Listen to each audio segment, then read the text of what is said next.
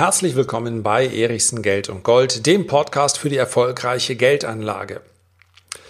Nicht nur börseninteressierte sogenannte Kleinanleger gruppieren sich in Börsenclubs. Solche Börsenclubs gibt es auch für Superreiche.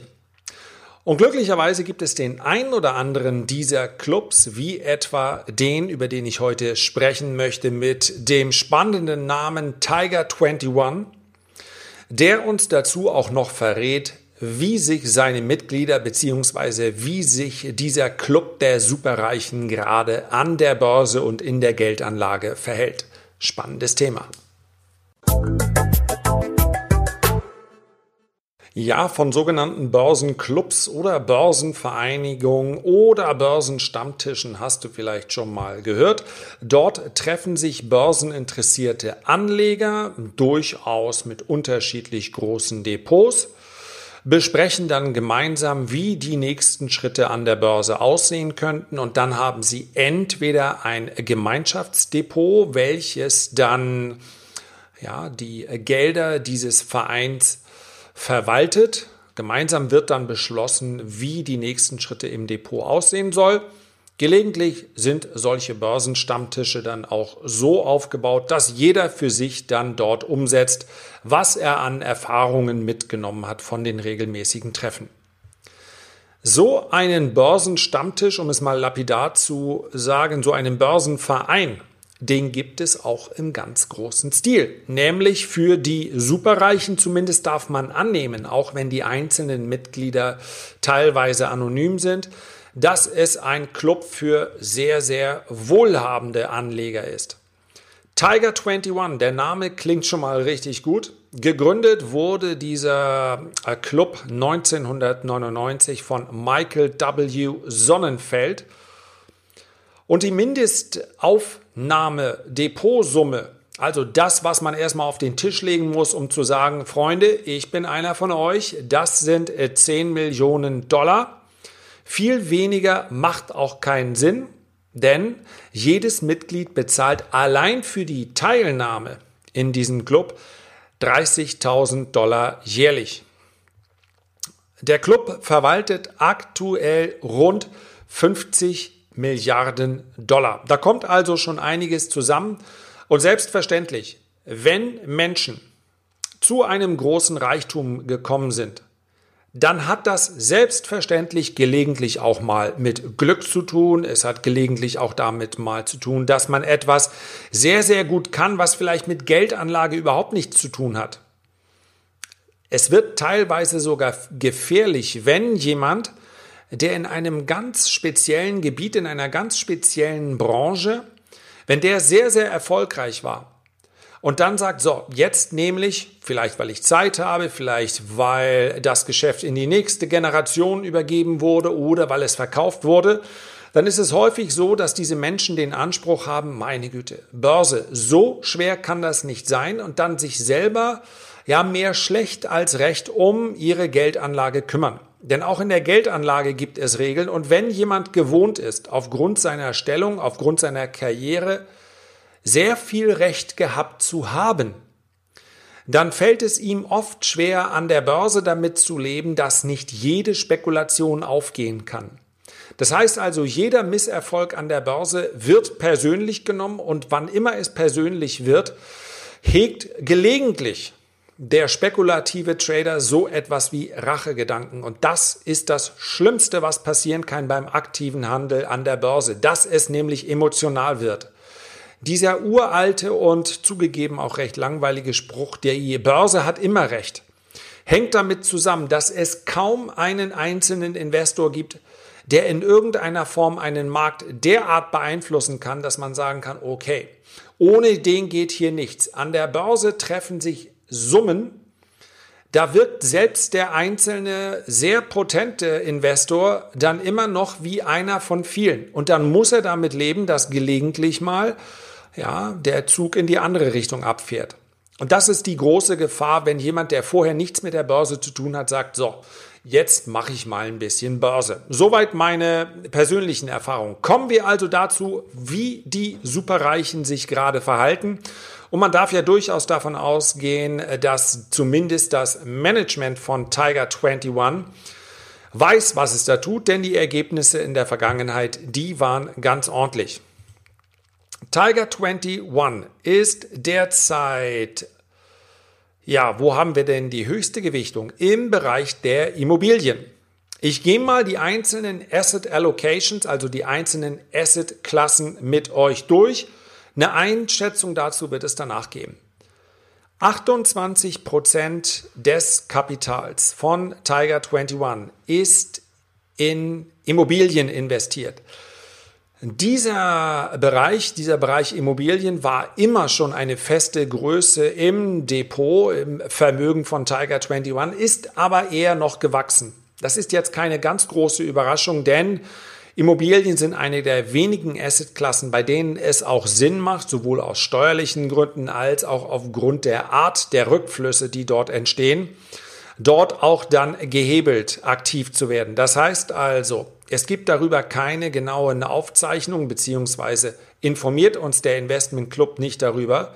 Aber wir können davon ausgehen, dass die 28 Prozent Immobilien, die dort ähm, ausgewiesen werden, zum Teil natürlich auch mit Fremdkapital gekauft wurden, schlicht und einfach deshalb, weil Fremdkapital momentan sehr, sehr günstig ist.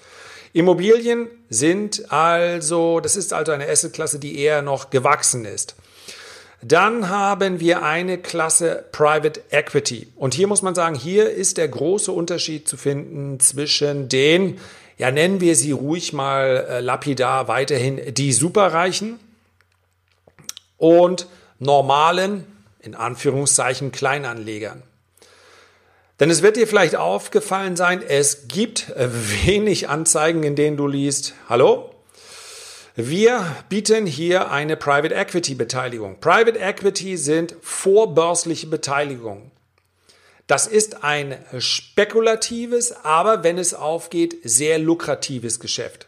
Man konnte sich an den Börsengängen der letzten Jahre, die äh, ja, in der Folge alle recht gut funktioniert haben, wie Uber, wie Beyond Meat, wie ähm, Facebook, ähm, wie Twitter, wie Snapchat und, und, und, insbesondere im Technologiebereich, an diesen Unternehmen konnte man sich schon vorher beteiligen. Und hier wurden auch enorme Renditen erzielt.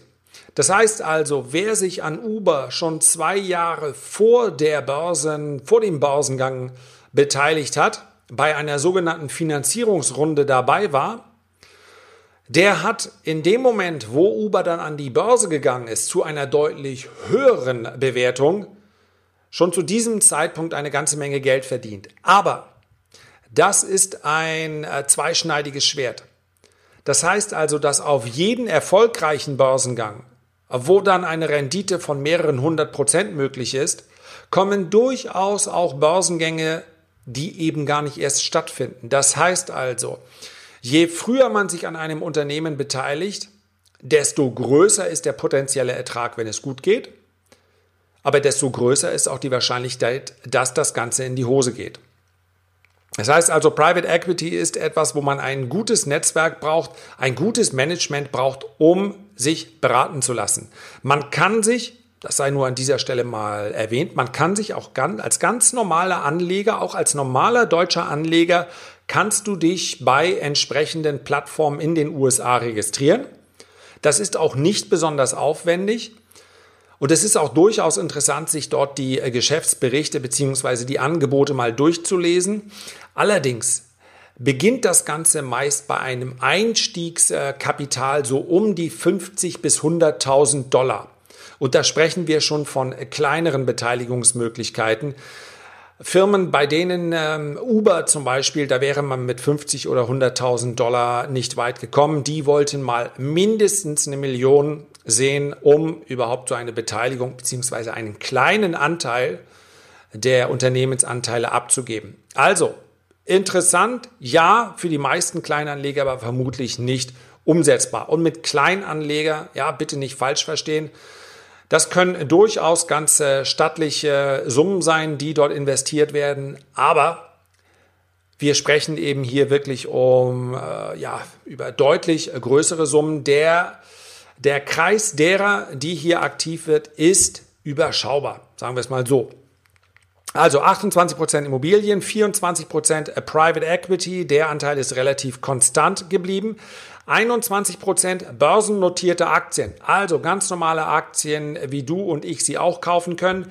Dieser Anteil ist zurückgegangen zugunsten von Cash. 12% Cash hält Tiger 21 aktuell. Der Anteil ist, wie gesagt, gewachsen, weil Tiger 21 aus dem Aktienmarkt sich teilweise verabschiedet hat. Anleihen 9%, Hedgefonds, also andere Hedgefonds, an denen man sich beteiligt hat, 4%.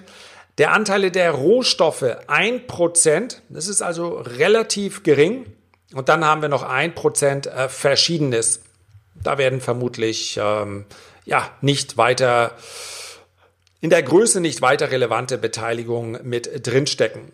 Ähm, auffällig ist hier, wenn wir das vergleichen, vielleicht mit einer normalen Vermögensanlage, wie sie vielleicht viele in Deutschland umsetzen, die wissen, dass letztendlich Diversifikation die Schlüssel für den, der Schlüssel für den langfristigen Erfolg ist, die werden vermutlich in den meisten Fällen einen höheren Rohstoffanteil haben. Denn zu Rohstoffen gehört selbstverständlich auch Gold und Silber. Diese 1% sind relativ wenig. Wir wissen natürlich nicht, ob in den 21% Aktien möglicherweise die ein oder andere Edelmetallaktie steckt. Dann wäre der Anteil tatsächlich größer. Ansonsten, wenn ich eine kritische Würdigung vornehmen sollte, Tiger 21 wird es verschmerzen, wenn sie mit der nicht zufrieden ist.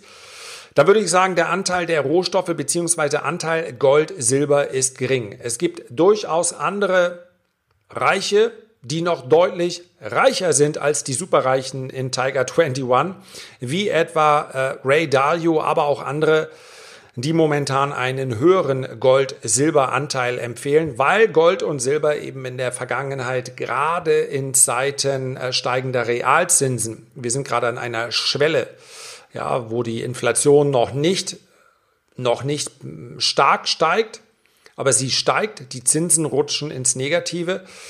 Das kann ein Umfeld werden, in dem sich Gold und Silber äh, sehr viel positiver entwickeln werden, als das äh, in den Jahren 2018 und zuvor der Fall war. Ja, wir waren im Hoch im, auf US-Dollar-Basis in Gold im Jahr 2011. Wir merken aber auch die Schwäche der anderen Währungen. Das heißt, auf Basis des Euros sind wir knapp unter dem Allzeithoch.